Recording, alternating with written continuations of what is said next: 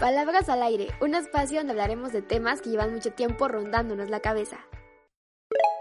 Hola, espero que estés súper bien, súper feliz y muy contento contenta. Yo soy Alejandra Lescas, por si no me conoces, estoy muy feliz de estar en este nuevo episodio contigo. Oye, la verdad es que para grabar este episodio fue todo un show porque pasaban los días yo veía el micrófono en la mesa y tenía muchísimas ideas de venir a hablarte, pero sucedía algo en mi cabeza que simplemente las palabras no conectaban. Entonces me di cuenta que tuve un bloqueo creativo y me di la necesidad de traerte este tema al podcast porque quiero pensar que en algún punto, en algún momento de tu vida, has tenido bloqueo creativo y sé que tienes muchísimas ideas y quieres plasmarlas pero no sabes ni cómo o no tienes la inspiración o simplemente no sabes cómo qué hacer para poder llevarlo a cabo.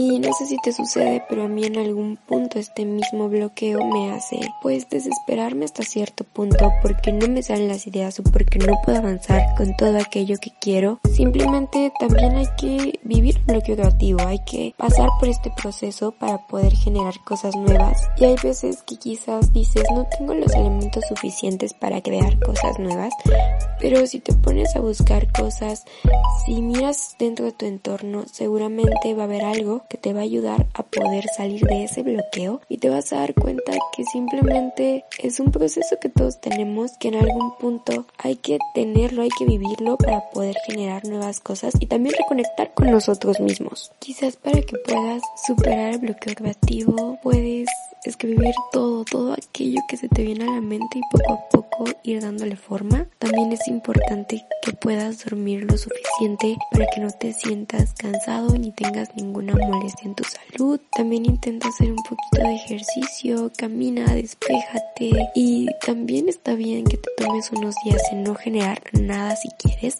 para poder organizar todo aquello que te da vueltas en la cabeza. Así que espero puedas seguir haciendo lo que más te guste, puedas seguir creando y yo te mando un fuerte abrazo, te veo en el próximo episodio. Recuerda seguirte cuidando y tener todas las medidas de seguridad posibles para que no te pase absolutamente nada.